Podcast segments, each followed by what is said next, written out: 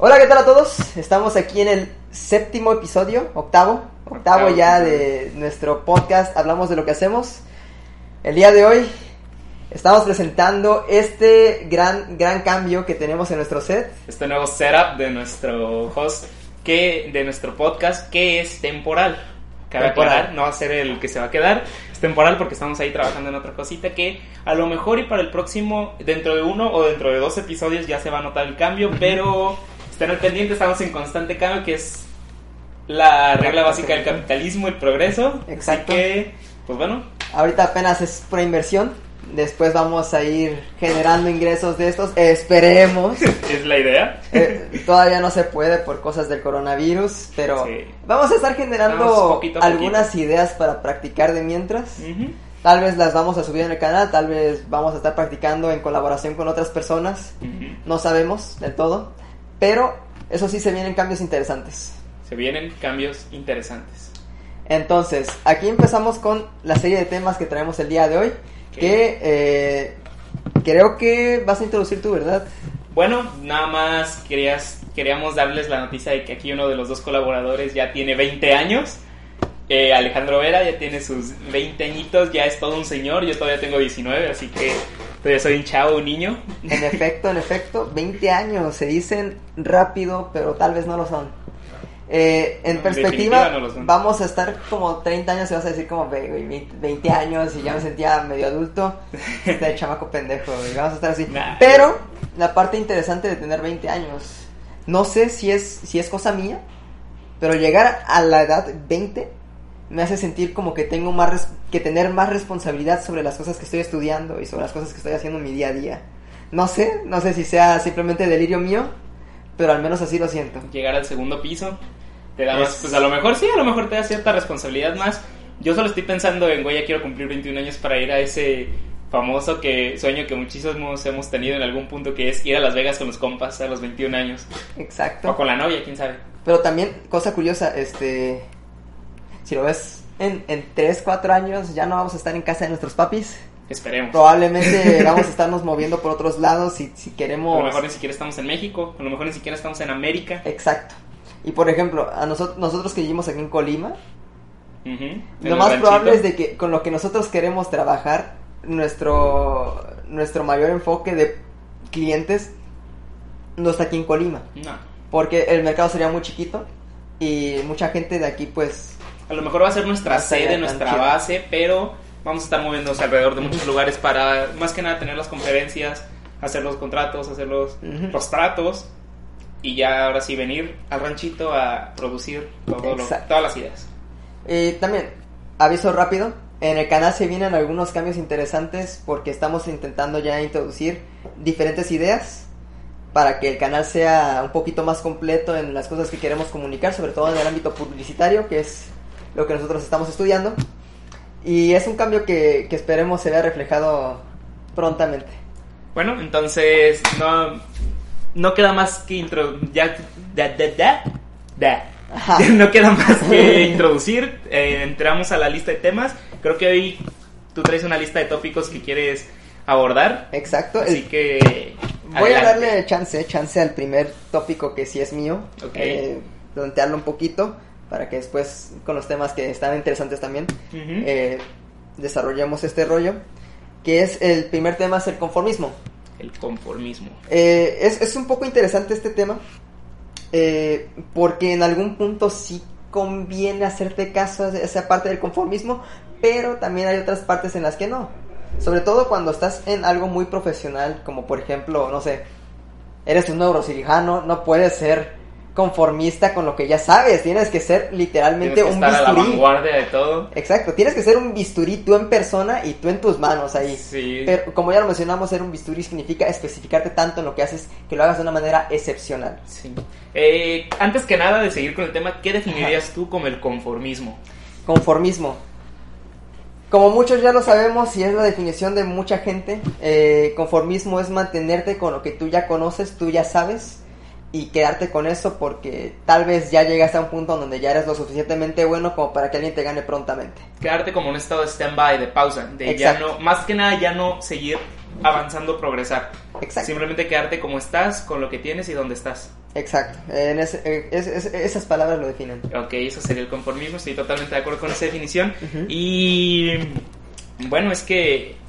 Pues es que sí, ¿qué te puedo decir? No es un tema que no sé si tengas alguna manera diferente en lo que quieras abordar, pero conformismo, el cáncer, el, el cáncer del progreso se podría decir, el conformismo, el decir, ya estoy bien, güey, aquí ya estoy, ¿sabes?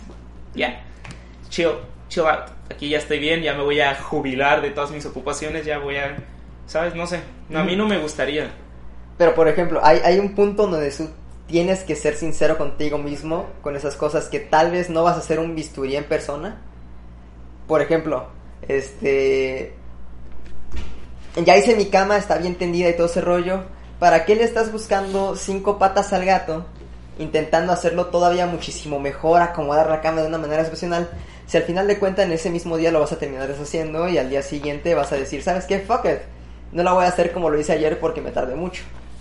¿En qué punto realmente hay que ser conformistas con las cosas que hacemos? Porque si somos eh, su contraposición perfeccionistas en todo lo que hacemos, vamos a recaer en esta parte de nunca acabar. Nunca estar contentos con lo que uno hace. O sea, estás cancelando, estás satanizando, estás diciendo que los dos extremos es malo, el perfeccionismo y el conformismo. Evidentemente. ¿Y ¿Cuál sería el punto medio, el balance entre el conformismo y el perfeccionismo? Ya lo habíamos propuesto en uno de nuestros podcasts pasados. La regla del 80%. ¿Ok? La regla del 80% de publica, haz con- da a conocer tus proyectos ya que tú piensas que está 80% terminado porque el otro 20% es solo cosas que solo tú como el creador o como alguien conocedor o experto en lo que estás realizando lo vas a notar. Los demás es muy raro que lo vayan a notar o que lo vayan a percibir como un cambio que realmente valió la pena, que todo el tiempo que te va a tomar completar ese 20%. Eh, exacto. Muy bien. Aquí entra otra cosa, otra pequeña cosa que quiero agregar. eh, con un tema que vamos a ver casi al final de este podcast. Que es.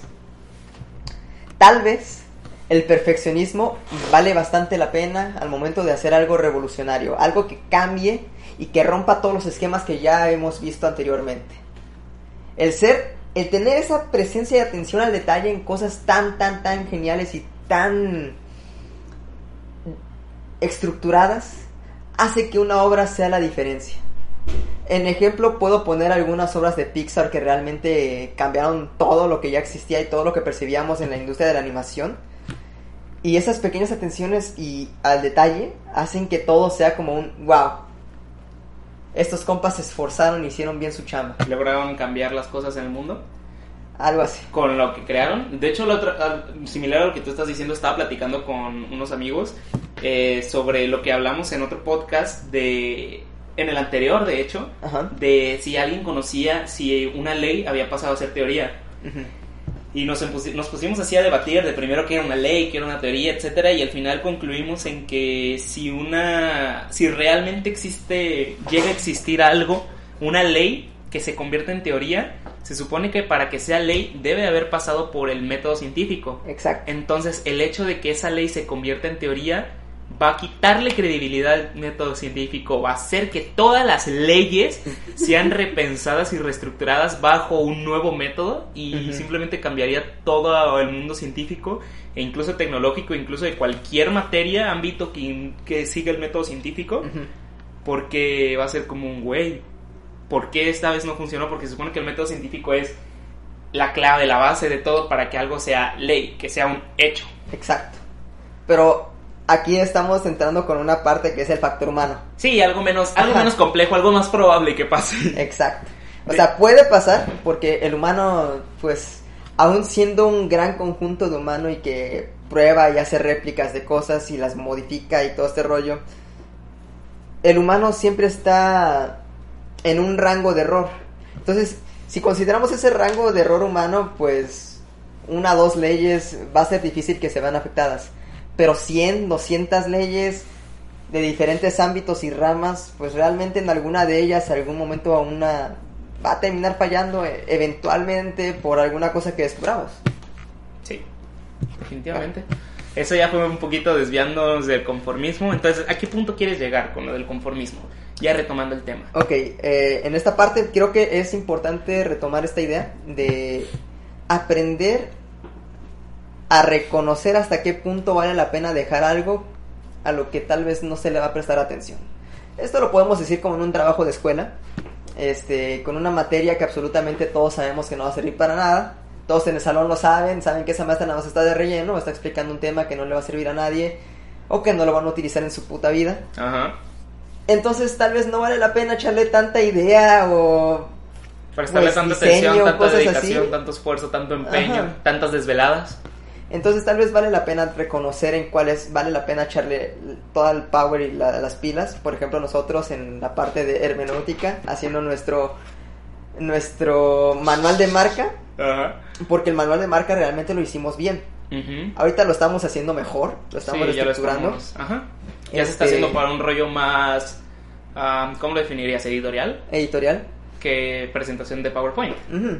Ya estamos pasando de presentación a PowerPoint a presentación editorial, que es totalmente diferente. Sí. Entonces, tal vez vale más la pena prestarle atención a qué es eso que te va a beneficiar realmente, que es estas partes que realmente pues son, son la base que construyen lo más importante que eres tú. Sí, sobre todo, o sea, o sea, va a depender de cada persona hacia dónde quiere ir dirigiendo toda, todo su futuro, vaya. Y de ahí es, o sea, tú te debes de poner a analizar qué recursos tienes ahorita y decir, ok, esto me va a servir, esto no, pero tengo que hacer todo. Entonces, a esto le voy a echar ganas y voy a tratar de aprender, a aprender con H, o sea, Ajá. de agarrar, de, Quedarte, de quedarte todo lo que tú vayas a necesitar en realidad y los otros simplemente, lo otro simplemente hazlo porque lo tengas que hacer y ya, chingue su madre. Exacto.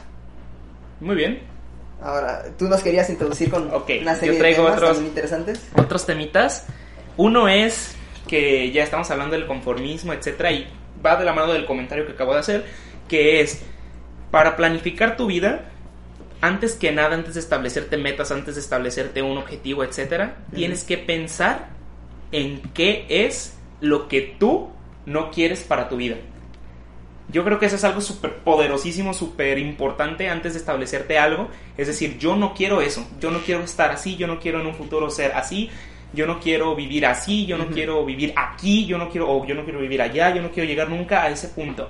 Y ya que tengas bien claro dónde no quieres estar, ahora sí, dónde quiero estar. ¿Qué Exacto. quiero hacer? ¿Qué quiero? Y ya te puedes establecer tus metas y eso va a ser como algo. Vas a tener como las dos partes, ¿no? El paraíso en el que quieres estar y el infierno, el purgatorio en el que no quieres estar en dónde serías feliz según tú y en dónde serías infeliz según tú. Muy bien. Esta parte también me suena interesante, está muy, muy, muy interesante y va acorde con lo que ya mencionamos anteriormente. Eh, cosa curiosa, eh, muchas, muchas veces se ha escuchado esta frase de que el tener un, un- unas ganas de tener pertenencia de algo hace que esa cosa cuando no la cumplas te decepciones brutalmente contigo. Entonces el mismo amor que le estabas dando es el mismo Dolor que dolor que estás sufriendo. Exacto. Entonces, en esta parte está interesante eh, esta idea que ahorita, ahorita me vino a la mente, o más bien este concepto que ya antes había escuchado en algún lugar. Eh, no podría ser un poquito eh, hacer como esta diferencia entre el dolor y, y la comodidad que estás obteniendo de uno y del otro para que sepas a lo que te estás metiendo y cuando llegue ese putazo no lo sientas tan duro, ¿verdad? O bueno, al menos así yo lo entiendo.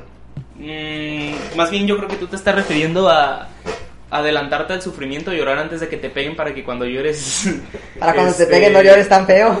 O para, ajá. No, no voy por... O sea, sí tiene sentido Ajá. que lo hayas pensado, pero no voy por ese lado. Yo voy por el lado de, por ejemplo, yo en un futuro no quiero vivir en una casa de Infonavit, por ejemplo. Ok. Yo en un futuro no quiero vivir en una casa de Infonavit. Yo estoy seguro de que no quiero vivir en una casa de Infonavit. Eh, en una casa de una recámara y un baño, por ejemplo. O sea, yo estoy seguro que no quiero vivir así. Yo quiero vivir en una residencial en un futuro. Entonces, ya vi lo que no quiero y ya vi lo que quiero. Entonces tú ya te estás como, no solo tienes el tu objetivo de, ok, quiero hacer eso, entonces ¿qué voy a hacer para conseguir eso? Sino, si no hago lo que tengo que hacer para conseguir esto, voy a caer en esto que no quiero lograr. Entonces es como otra, otra motivación extra de, ok, tú quieres eso. Y tienes que hacer esto, esto y esto para lograrlo. Pero no solo es un, ah, si lo haces, no pasa nada, sino si no haces esto vas a caer en la otra parte que tú no quieres estar. ¿sabes? Ya... Como para tenerlo en cuenta de que, ¿sabes qué? Si la cagas, vas a caer Ajá, allá, güey, si, donde si- tú no quieres si- estar. si la cagas no es como que no pasa nada, sino que si la cagas vas a caer en donde no quieres estar. Exacto.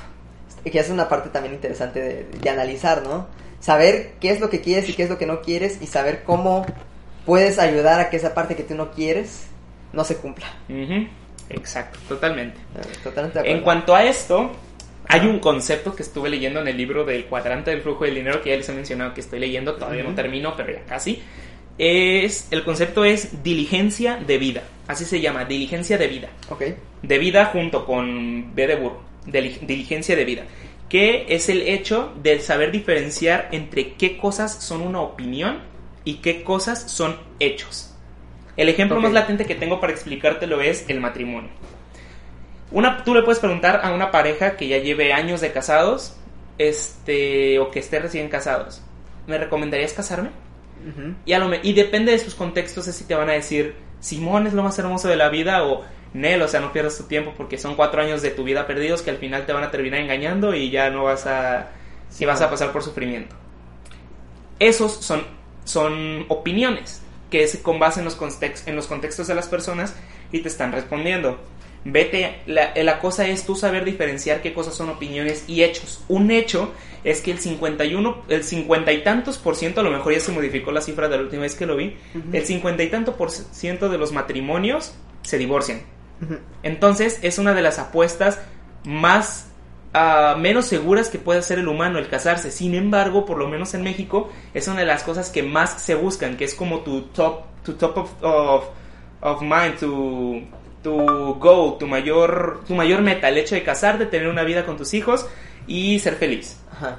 Entonces, eso es un hecho, que el cincuenta y tantos por ciento de los matrimonios se divorcian. Entonces, ahí tienes tu respuesta. ¿Es bueno o malo? Ahora sí ya tú lo puedes interpretar. Exacto. Entonces una persona te puede dar la opinión de sí, es lo más bonito de la vida y otra que puede decir, Nel, ni lo pienses, pero vete a los hechos. El cincuenta y tantos por ciento se divorcian. Ok, a esto tengo un comentario que, que- que surge de uno del libro que comenté la vez pasada de Friedrich Nietzsche. Ahora sí, Friedrich, no Frederick. El de así habla Zaratustra. Así hablaba Zaratustra. Eh, habla acerca de los sabios. Los sabios lo puedes interpretar como cualquier tipo de persona que ya tenga un poquito más de conocimiento, sabiduría eh, sobre lo que tú ya conoces. También un poquito entrando al tema de sabiduría y conocimiento, ¿cuál es la diferencia? Sabiduría es simplemente, eh, más bien, conocimiento es simplemente saber de cosas. La sabiduría es conocerlas y saber qué hacer para resolverlas. O saber cómo atacarlas. Entonces, en esto, acerca de los sabios, eh, entra una frase que él dice, "Co- desconfía, pero a la vez sé muy picky con lo que te están diciendo. No lo dice de esa manera, pero. En un lenguaje más coloquial que podamos entender Exacto. en nuestros tiempos modernos. aprende a escoger qué es lo que dices, qué es lo que, qué es lo que recoges de ellos. Porque sí, tienen más conocimiento, pero conforme a lo que ellos hayan vivido, te van a decir qué hacer o qué te recomiendan o qué no te recomiendan. Porque ellos ya vivieron una cosa y tal vez quieren evitar su sufrimiento en ti. O sea, evitar lo que ellos lo que a ellos les pasó en ti. O simplemente eh, decir una opinión que tal vez no dependía, dependía del todo de ellos. Ujú. Es una especie de comentario que se echa así porque lo hace muy metafórico y aparte nombra muchas otras cosas que tienes que desconfiar y confiar de ellos, pero viene de esta misma parte. Eh, aprende a escoger lo que escoges de cada quien o los comentarios que te, que te van llegando porque puede que alguien tenga un contexto diferente al tuyo. Y esto también lo mencionamos un poquito en, en esta en el podcast pasado acerca de la parte del amor este, de que tal vez alguien su forma de amar sea un poquito más romántica y en la de otro sea literalmente agresiva. El típico pégame pero no me dejes. Ajá. Entonces hay que aprender a, a visualizar estos contextos en los que uno se ve envuelto, sobre todo. Sí, entonces básicamente tienes que aprender a diferenciar entre lo que es una opinión y lo que es un hecho. Creo que con el simple, con la simple definición es bastante clara, ¿no? Y si no les queda clara, pues déjenos en los comentarios y tratamos de resolvérselos de acuerdo a nuestra perspectiva, porque a lo mejor ustedes lo entendieron de una manera diferente y nosotros simplemente somos dos pendejos hablando. Exacto. Entonces, bueno. El siguiente tema del que, que quiero abordar es sobre... te pegó, te pegó, a mí también, yo también. bueno, es sobre una frase, una frase que vi. Eh, con, sigue siendo relacionado con el hecho de establecerte objetivos, establecerte formas de pensamiento que te lleven hacia lo que quieres lograr, etcétera, y es la frase es la siguiente. Es mejor actuar hacia una nueva forma de pensamiento que pensar en una nueva forma de acción. Con esto me refiero a es mejor, o sea, en vez de decir quiero Creo que, o sea, un poquito interrumpiéndote, eh, entonces la idea más bien es como un hay que reestructurar el cómo decimos las palabras para que sea más efectivo este rollo, ¿no? O sea, eh, en vez de buscar decir, quiero hacer esto, sería como un debería, tal vez, una sugerencia para que tú lo puedas hacer y no te pese tanto el no hacerlo. O tal vez debería iniciar a dormir seis horas y te duermes seis horas y después le subes a seis horas y media, siete, ocho y te vas durmiendo un poquito más temprano para que así no te decepciones brutalmente de lo que tú piensas. No, no va por ese lado. Es más por el lado de actuar sobre pensar. O sea, no, no digas, no digas, tengo que leer, tengo que leer mi libro. Lee tu libro, O sea, hay una técnica que la neta yo dije, ay, es una babosada, pero funciona que es, si estás acostado, estás acostado y dices, fuck, me tengo que levantar a hacer tarea, si sigues pensando, tú mismo te vas a autoimponer excusas y no vas a ir a hacer tu tarea. Entonces lo que dice es, cállate, cierra los ojos, respira, cuenta hasta 5, literal, 1, 2, así hasta el 5, y párate. Simón. Y ya, con eso vas a, es como una cierta meditación de 5 segundos nada más, en la que en cuanto te pares ya va a ser como un, pues bueno, ya me paré, entonces ya tengo que ponerme a hacer lo que tenía que hacer y lo hace sin problemas. Y de hecho, otra cosa que no sé si tú te has dado cuenta que hacemos involuntariamente para no hacer las cosas es, por ejemplo, tengo que leer mi libro, tengo mi libro en mi escritorio, pero inconscientemente le pongo algo arriba. Si tú le pones algo arriba, tú inconscientemente te estás bloqueando de que no debes de hacer eso porque para hacer eso tienes que quitar el objeto, por ejemplo. Entonces ya no es solo abrir el libro para leerlo, sino es quitar el objeto, abrir tu libro y leerlo, ¿sabes? Entonces tú inconscientemente te vas poniendo esas trabas, esas excusas para no realizar lo que tienes que hacer o lo que quieres realizar. Porque aunque tú estés enamorado de todo, hay un momento en el que ya es como un poquito tedioso, un poquito cansado el estarlo haciendo tan seguido o el dedicarle tanto tiempo. Entonces cuando tú dices, pues bueno, me merezco un descanso. Y no, güey, no te mereces un descanso, me te mereces un descanso ya que estés donde tú quieras estar. Exacto. Y esta idea ya la había escuchado también, no me, acuerdo dónde, no, sé si también fue en el cuadrante del flujo de efectivo. No. Entonces, bueno, de todas maneras, esta idea ya la había escuchado también. Y está interesante, porque realmente si es un, problema que uno suele tener. Eh, el decir, tengo que hacer esto, suena más flojo, como que tiene menos entusiasmo al... Es más fácil decir, vamos a empezar a grabar ahorita y muy buenas a todos. No, es más fácil, más fácil hacer la, acción que un... Ahorita tenemos que grabar. Ahorita tenemos que grabar. A ver, lo prendes y vas a estar desganado. Porque desde el inicio dijiste, tengo que hacer esto. No es un, voy a hacer esto. Exacto. Es, la, el, el, pequeño cambio de actitud que a veces muchas personas necesitan. Totalmente de acuerdo. Eso ya es el punto que quería expresar. Ya mejor, creo que ya se explica un poco mejor. A todo esto también ah, quiero mencionar esta idea interesante, que es acerca de, si no puedes ser revolucionario, sé innovador. Esta es una, una frase clave que siento que aplicaron y han aplicado personas como, no sé, tal vez Elon Musk en este preciso momento la está aplicando. Como Steve Jobs, todos lo sabemos, el vato no era un genio y un, un ingeniero de calidad y todo ese rollo, no, el vato era un, un vendedor Realmente lo que él hacía era vender ideas y las ideas se ejecutaban. Alguien que sabía hacer perfectamente el connecting the dots, conectar los puntos, Exacto. que de hecho es algo que da en su... Es un tema que explica en, en la conferencia que ya habíamos explicado en Stanford. Exacto. Que da en su discurso, en su speech, que es con que sepas conectar los puntos, ya lo armaste. Con que sepas conectar al güey que sabe programar bien chingón con el güey que trae la idea chida, ya tienes eso, entonces tú solo tienes que ser el que conecte los puntos y se cae con el crédito. No, también puede ser esta parte también de... Tengo algunos conocimientos previos, no los he utilizado y de repente te llegan a la mente de, güey, puedo conectar esto con el otro.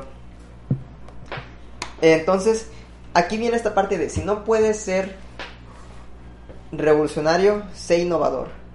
La diferencia entre ser revolucionario es que para ser revolucionario tienes que crear algo que lo rompa y lo cambie todo. Para ser innovador tienes que conectar cosas que ya existen para crear una cosa, una nueva solución. Una, una nueva solución a algo que ya existe. Por ejemplo, antes teníamos Una esta, mejor solución a algo que ya existe. antes teníamos esta idea de los teléfonos inteligentes. Un BlackBerry era un teléfono inteligente. Un teléfono literal con un chingo de teclas en teclado QWERTY, con una bolita en medio para que navegaras en la pantalla y totalmente horrible en su navegación a internet.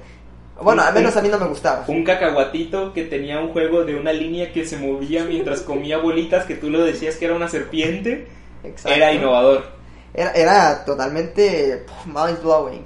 Pero el vato lo que hizo fue conectar tecnología que ya existía como la Palm, que era un- una tablet Una en tablet. tamaño teléfono, casi casi. Una tablet dinosaurio. Ajá. Probablemente la tablet era más pequeña que uno de esos teléfonos actuales. ¿Quién sabe? No lo sabes. Este tipo, sí, yo, yo llegué a tener una y están chiquitas, eran del tamaño de mi mano y estoy chiquito. O sea, no, no era muy grande realmente y tal vez sí habían modelos más grandes, pero pues él lo que hizo fue conectar esos puntos que existían y decir, ¿sabes qué? Yo no siento que esto, esto que existe de BlackBerry sea un teléfono inteligente. Yo siento que la tecnología que viene son los teléfonos que tienen el teclado en la pantalla y que ese teclado lo puedes manejar con tu dedo al desnudo. Y que sabes que ese teclado después se va a quitar porque no lo necesitamos ahí y va a ser full pantalla. El vato fue, fue eso lo que hizo, unió los puntos y encontró algo que tal vez, tal vez la gente no necesitaba, pero en el fondo lo quería. Pero entonces, bajo eso que tú estás diciendo de que lo que él hizo, te está refiriendo al iPhone, vaya, Ajá. eh, fue conectar puntos. Entonces sería, considera, a la definición que ya hemos dado, sería considerado innovación. Pero yo considero que el iPhone fue revolucionario, no una innovación. Fue ambos en cierta parte. Revolucionario por los vatos que se la ingeniaron bien cabrón en unir tres cosas interesantísimas en un solo dispositivo. Pero en realidad fue más innovador que revolucionario. Es que con- cambió literalmente toda la forma de cómo se manejaban la, Pero hacia ahí era la línea. La línea se dirigía totalmente hacia ese lado. Nada más era cuestión de que alguien dijera, ¿sabes qué? Hay que empezar a hacerlo. Y realmente no es Entonces, revolucionario fue la creación del teléfono. exacto. Innovador fue el iPhone. Exacto. Ok. Porque el iPhone unió los puntos totalmente y, y hizo que la gente dijera, ah, ¿sabes qué? Esto sí, sí era lo que necesitábamos. Y ya después alguien dijo, ¿sabes qué? Hay que meterle che, conectividad a Wi-Fi y 3G y 4G y que la verga. Y se hizo y valió la pena.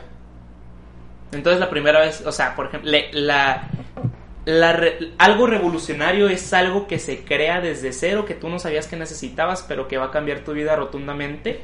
Entonces, y algo innovador es algo que simplemente mejoró. Ajá.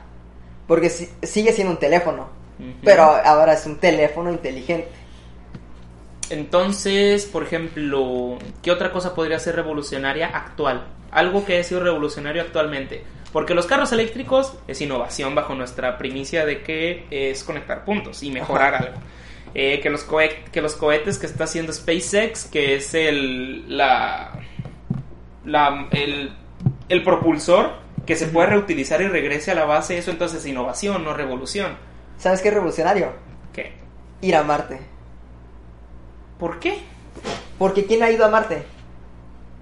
No he ido a Marte, pero he ido a, a Estados Unidos. He En, ido en la a- humanidad, ¿quién ha ido a Marte? No lo sabemos. Revolucionario es la acción que va a hacer este Elon Musk cuando vaya y decida ir a Marte. O sea, no él como persona, pero cuando decida él intentar lanzar sus estaciones y estas madres, sus, sus naves espaciales hacia Marte e ir con gente allá. Eso va a ser revolucionario. Eso va a ser revolucionario. Porque es un Pero si ya, cambio fuimos por, totalmente. si ya fuimos, por ejemplo, a la Luna, es otra cosa en el espacio, También fue revolucionario, güey. en su momento. Pero entonces Pero ya se viajó a un lugar en el espacio. Entonces, ir a Marte no sería como mejorar el viaje en el espacio.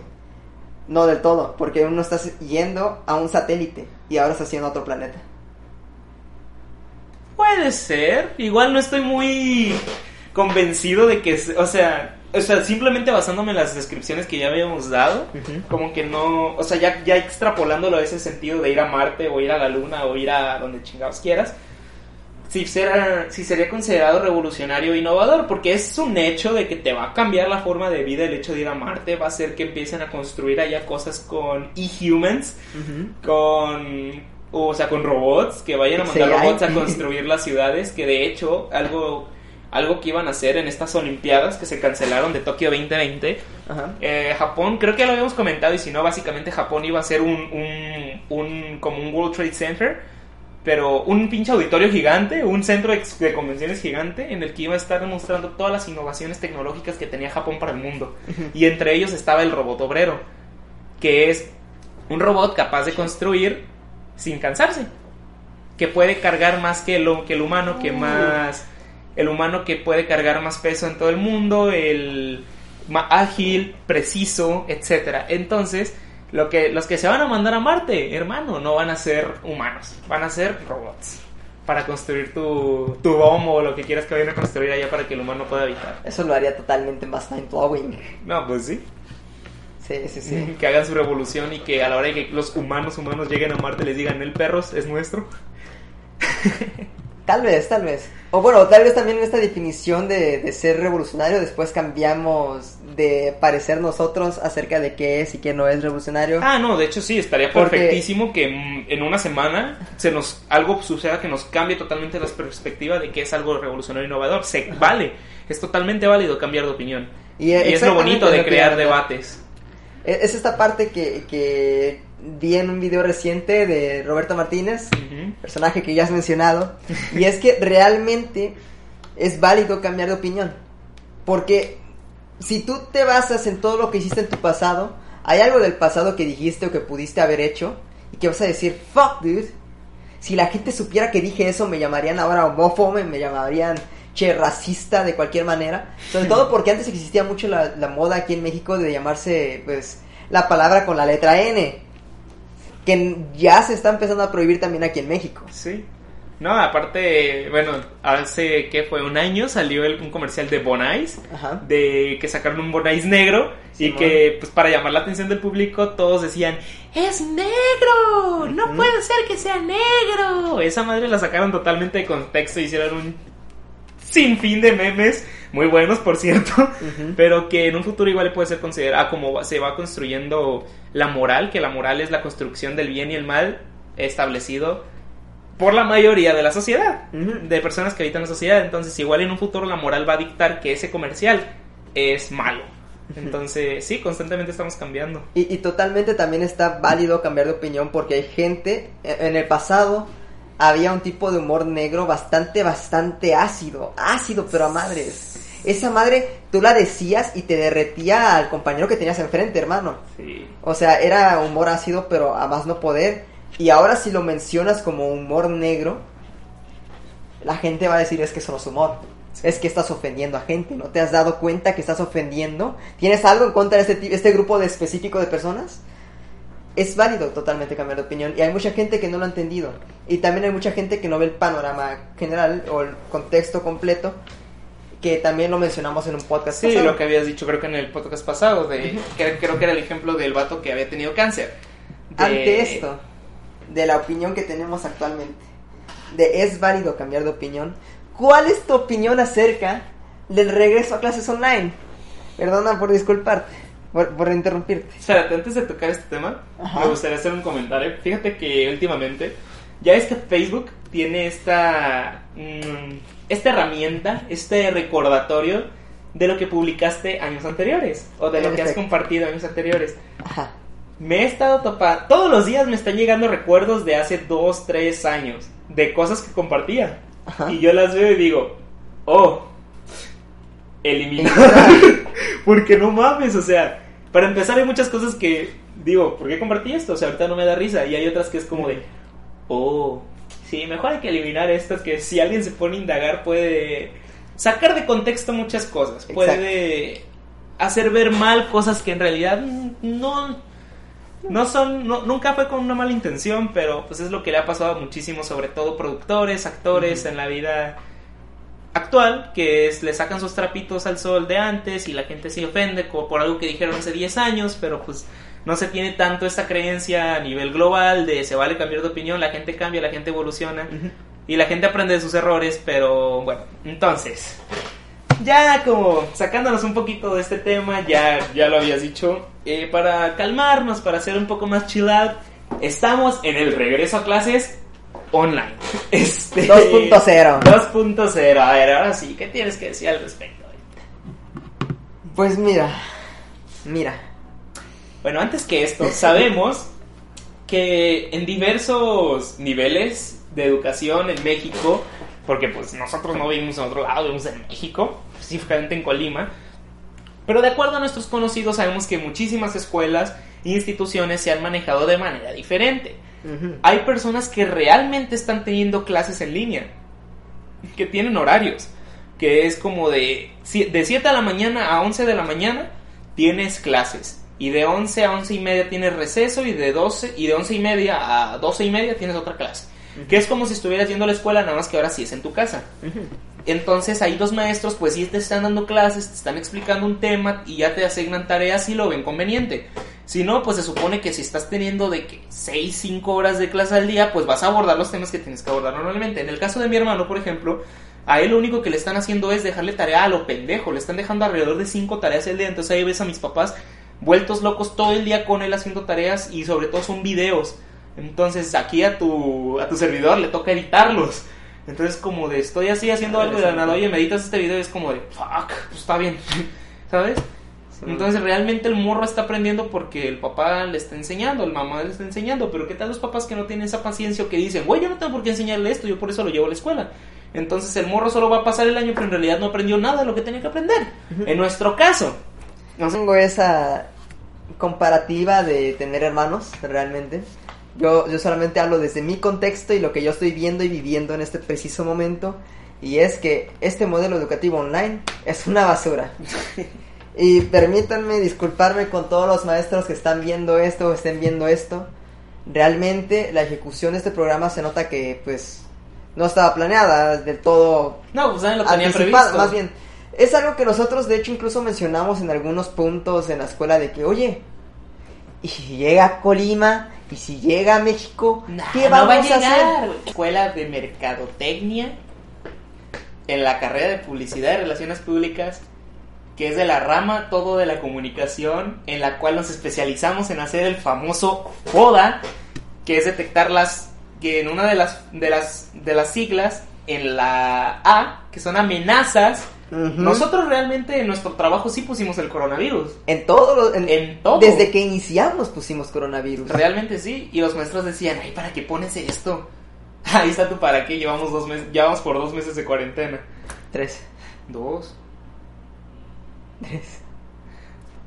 Bueno, el punto. Este, ¿qué? ¿Qué está pasando? Ya, ya está terminado el segundo mes, ya vamos por el tercero. bueno, el punto. Nadie estaba listo, pero realmente en una en una en una rama en la que se supone que tienes que considerar todos esos puntos, no se previó. Y pone que Igual no es el peor escenario en el que nos encontramos que podríamos estar en cuanto al modelo de educación. Pero pues es un, ¿sabes? Es un... ¿Saben qué? Aquí están sus 15 actividades, es todo su semestre. Van a entregarme dos actividades a la semana. Y si tienen dudas vamos a estar conectados de tal a tal. No sé, es como de... Eh, es complicado. bueno, y hay que sacar el semestre. Y luego antes se supone que estábamos trabajando, por lo menos nosotros ya a nivel universitario, un cuarto semestre, ya estábamos trabajando con empresas reales, casos reales, cosas aplicables, cosas que se iban a llevar a algo tangible, algo que iba a dejar algo, que iba a servir, que iba a significar.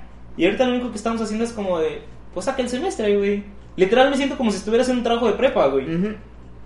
O sea, yo en la universidad ya tengo el chip de lo que haga, ya va a funcionar y ya va a servir, ya va a impactar en algo en el mundo real.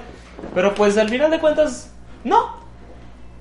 Yo lo veo de esta manera. Eh, todo lo que estoy haciendo ahorita en este preciso momento para la universidad no va a servir de nada.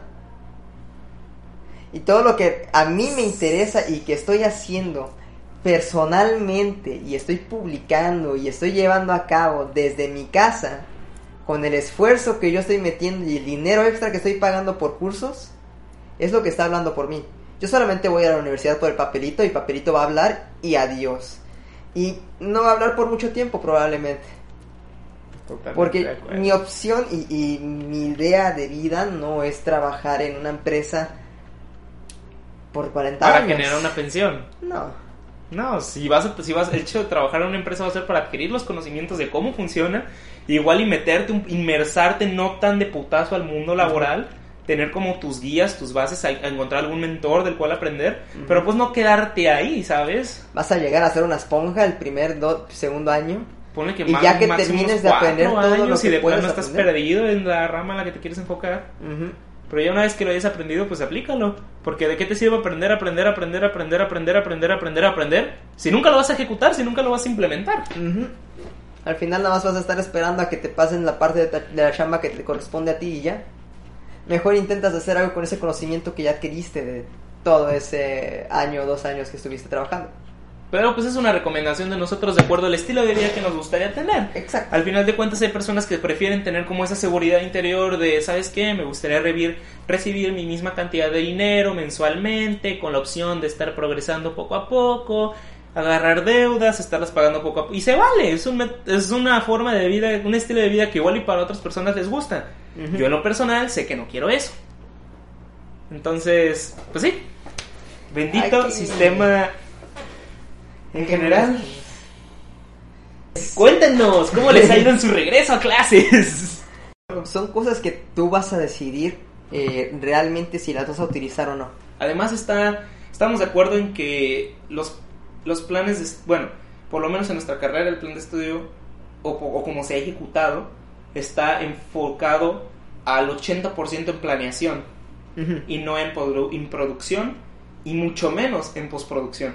Exacto. que, que a lo que hemos estado platicando y hemos visto ahorita con los proyectos que tenemos externos a la escuela, es muchísimo más el porcentaje de trabajo en la postproducción y en la producción que en la, que en la planeación. Exacto. Porque, en la, porque la planeación, a la hora de producir tu planeación, es prácticamente imposible que te salga tal cual lo planeaste.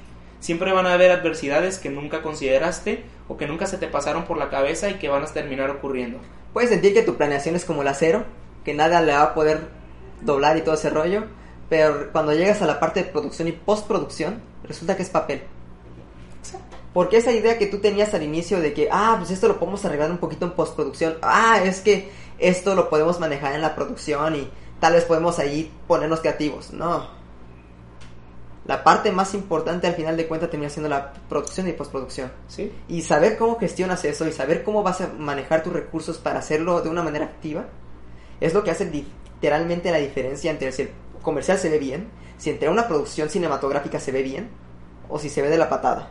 Realmente en este caso yo, si pudiera y si fuera válido, gestionaría únicamente mi aprendizaje con cuestiones de diplomados y cursos en línea.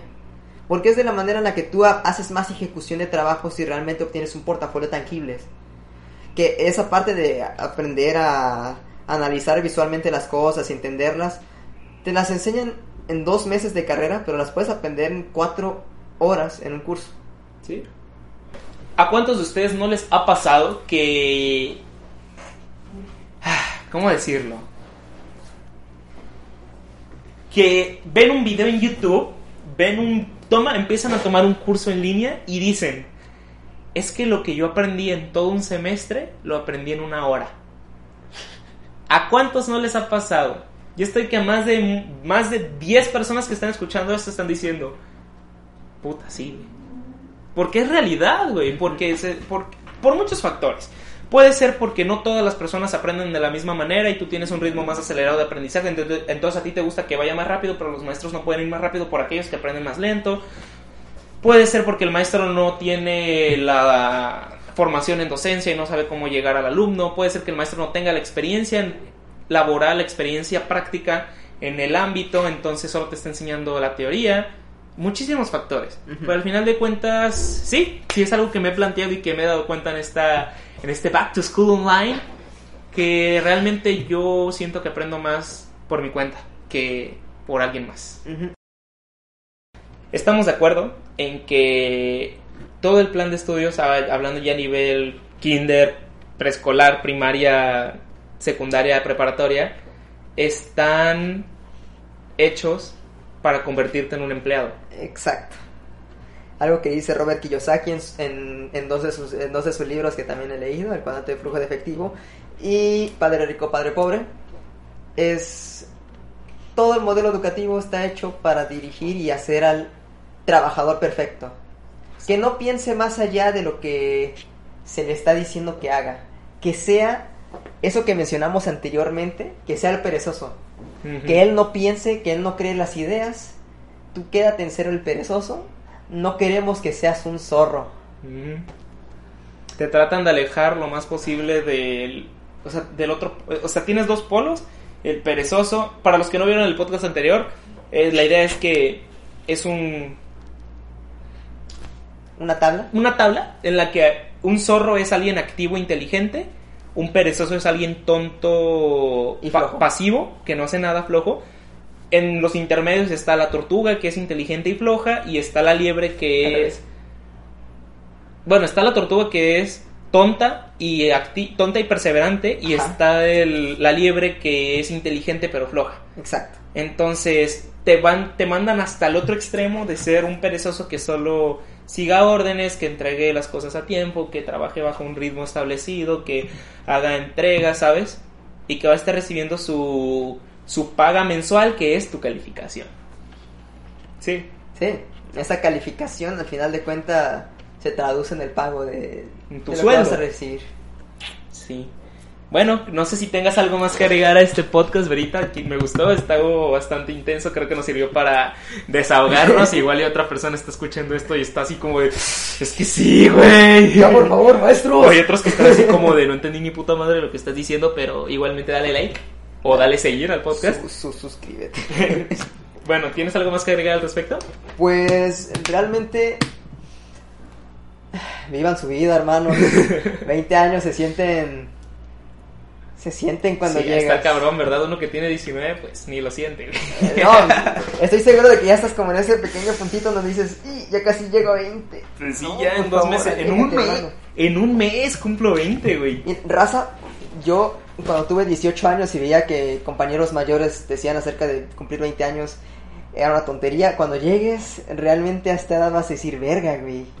Tengo que empezar a hacer algo con mi vida porque si no voy a ser una puta basura y no voy a vivir de nada. Sí. Realmente, en, cuando cumple los 20 es cuando empiezas a más a, pensar en esto. O no sé si sea culpa también de la pandemia, de que estamos en cuarentena aún y de que sigo sintiendo ese punto donde verga. Estoy siendo, sigo siendo bastante introspectivo. Pero bueno. Bueno, esperemos que les haya gustado este podcast. Muchísimas gracias por llegar a este punto. Eh, nos gustaría que nos dejaran su retroalimentación si lo están viendo en YouTube. Y, denle su like, por favor. Si nos estás viendo en Spotify, dale seguir. Estamos subiendo prácticamente un podcast a la semana. Y pues nada, muchísimas gracias por vernos. Nos vemos en el siguiente. Adiós.